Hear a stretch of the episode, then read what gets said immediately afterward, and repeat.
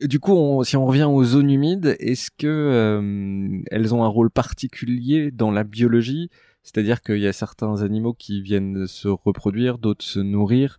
C'est un endroit qui est vraiment euh, nodal, pour utiliser un mot un peu barbare. C'est un endroit vraiment très important euh, pour la biodiversité? Ah oui, complètement. Oui.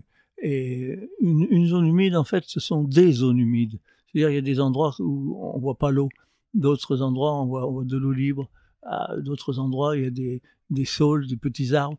Il y a, il y a des, des, des, zones humides où vous avez des îles faites, euh, enfin, c'est des îles flottantes, faites par, euh, par, par, quelques petits arbres et qui se déplacent.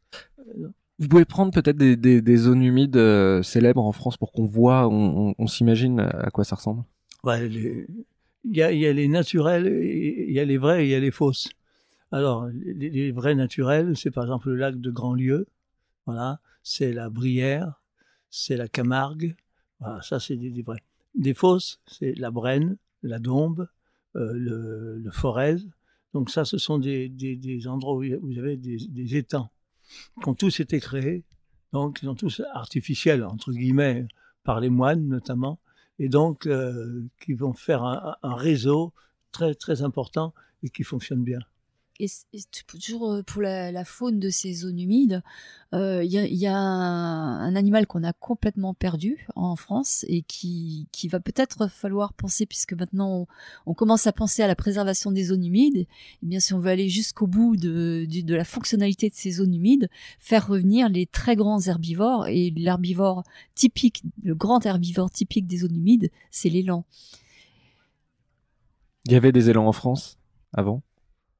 Oui, il y avait des élans, on a des données jusque vers l'an 1000 euh, en Suisse, et puis en Alsace, euh, donc Jura, et massif du Jura. Voilà. On, on, a des, on a quelques données. Ouais. Donc c'est le retour de l'élan dans les, dans les tourbières du Jura, euh, ça, ça aurait de la gueule. Et ça, c'est crédible? Ça paraît complètement surréaliste dans un, dans un monde très euh, artificialisé, très urbanisé? C'est très crédible si on regarde ce qui se passe autour de nous. L'élan est revenu spontanément, on n'a même pas eu besoin de le réintroduire en Allemagne. Donc euh, pourquoi pas en France? Il y a des élans en Allemagne? En Allemagne, dans le sud de l'Allemagne et même jusqu'en Autriche.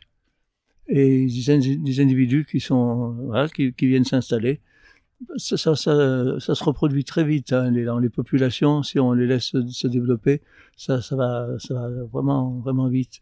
Et puis il a des capacités d'adaptation qu'on peut pas imaginer. Nous, on les a tous tués, donc bien sûr, on, pense que c'est pas possible. Mais euh, dans tous les pays, les pays baltes, par exemple, euh, les pays scandinaves, l'élan il est pratiquement dans les villes, quoi. Et pourquoi c'est un animal qui s'adapte particulièrement bien aux zones humides? Bah, il est fait pour ça. Il a des très grandes pattes. Il marche, il a sa, paire de waders et il, marche dans l'eau. Et surtout, il, est capable de manger toutes les plantes aquatiques que les autres, euh, les cerfs, bon, vont, pas les manger. Lui, il va carrément au, fond de la rivière, il arrache les plantes aquatiques, il remonte. Euh. Il a trouvé sa niche écologique. Je peux marcher dans l'eau même quand c'est profond. Il nage parfaitement bien et puis, il connaît toutes les plantes, euh, toutes les plantes comestibles de, la zone humide. C'est vrai c'est un très bon exemple. C'est le grand ongulé de la zone humide. Et, et, il a un rôle écosystémique, parce qu'on parlait beaucoup aussi la dernière fois à Marseille du rôle écosystémique des, des grands mammifères herbivores qui, pour le coup, ont naturellement, enfin, qui ont disparu de, nos régions. Ça avait un rôle écosystémique euh, d'avoir des, des, grands herbivores comme ça? Oui, alors bon, le, le, le rôle, euh, disons que il fait ce qu'il a envie de faire, quoi. Euh, il, il, a, pas un rôle à remplir, mais en, en vivant, il va, il va, créer des, des, nouveaux sites. Mais par exemple, le fait de, manger tout, toute la végétation aquatique va faire qu'il va ouvrir le milieu euh, aquatique, entre guillemets, créer des, zones d'eau libre plus importantes, où les canards vont venir se poser, ou voilà. C'est, il aménage la nature.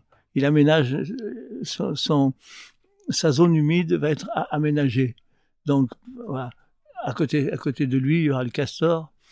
qui va faire un barrage, qui va faire pareil, il va aménager aussi, il va créer des plans d'eau.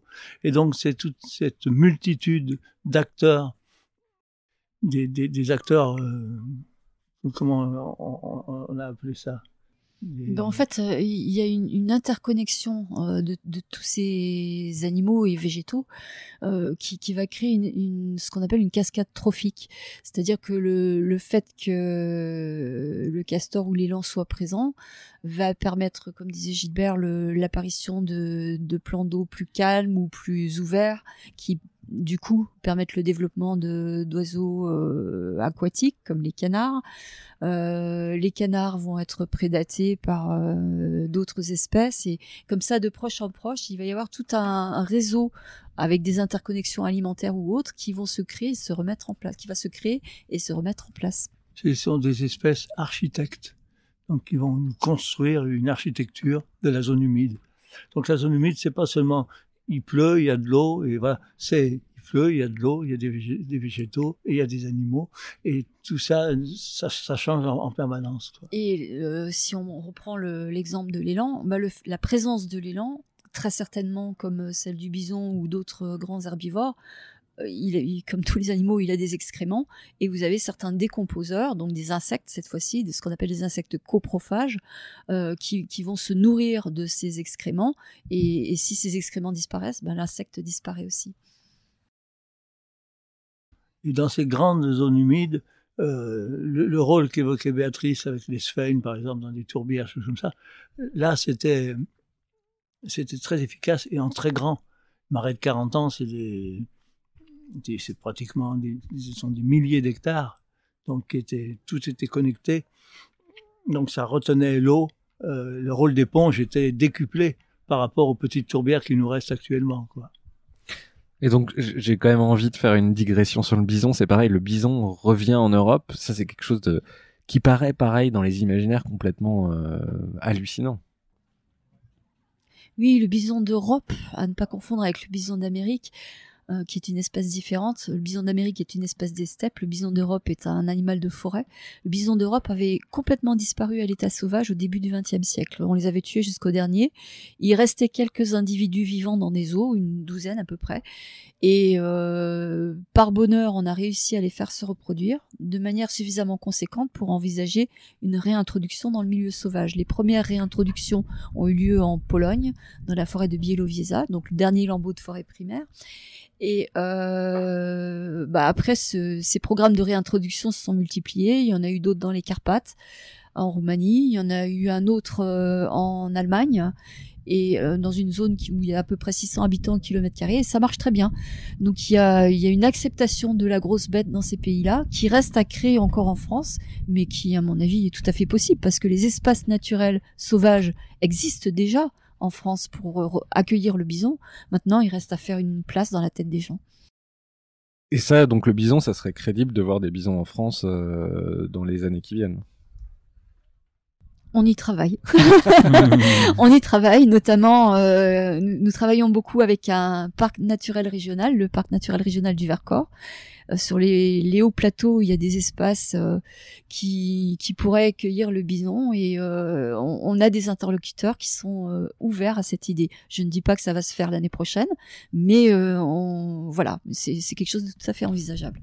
Alors après la moule Cochetti, on aura peut-être un bison Cochetti, sait-on jamais. Une dernière question, vous avez aussi beaucoup voyagé, est-ce qu'il y a des il y a des euh, endroits sur la planète qui vous ont inspiré pour euh, leur rapport différent à la nature et voir comment nous on pourrait euh, s'inspirer de ces pays-là pour revenir vers un monde plus plus sauvage? Oui, alors le, le, le, premier endroit où on a eu un vrai choc culturel, c'est bon, c'est pour des questions chronologiques, c'est quand on allait en Australie. Et là, on a découvert quelque chose qu'on a quasiment complètement perdu en France, c'est la proximité avec la faune sauvage. Et je crois que l'étape suivante en, France et en Europe, ça va être justement de créer des sanctuaires euh, non chassés, parce que c'est la chasse qui crée la crainte de l'homme, des sanctuaires non chassés suffisamment importants et sur un temps suffisamment long pour qu'on retrouve cette proximité, parce que cette proximité, c'est un vrai bonheur. Quand vous avez euh, ben, le matin, euh, ça nous est arrivé dans le parc de Yosemite aux États-Unis. On dormait euh, dans un petit cottage à l'intérieur du parc et puis le matin, en, en ouvrant la porte du cottage, une de nos filles nous a dit euh, Papa, maman, venez voir euh, qui est devant la porte. Puis il y avait une biche avec son fan qui était là, il broutait, il n'avait pas peur de nous et, se réveiller avec une vision comme ça, c'est un vrai bonheur. Dans ces moments-là, on, on, a envie de le partager avec tous ceux qu'on aime et je crois qu'on aime tout le monde.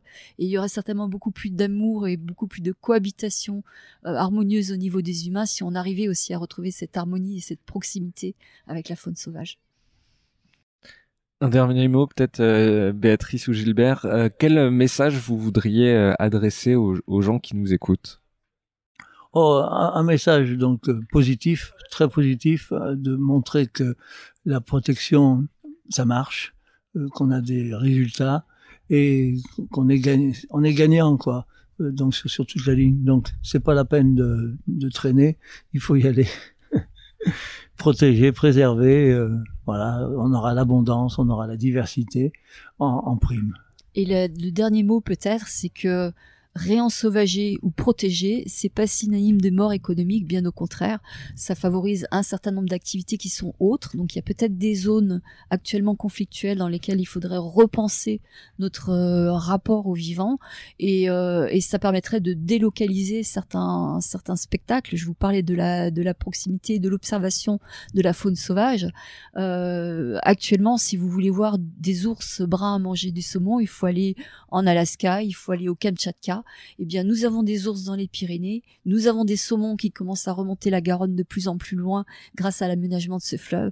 Peut-être qu'un jour, on n'aura plus besoin d'émettre des tonnes de CO2 dans l'atmosphère pour observer ce magnifique spectacle d'ours bruns pêchant des saumons, et on pourra aller voir ça dans nos Pyrénées. Béatrice et Gilbert, un grand merci euh, d'être venu, euh, d'être revenu dans le Green Club, et à bientôt. Merci Maxime. Merci. À bientôt.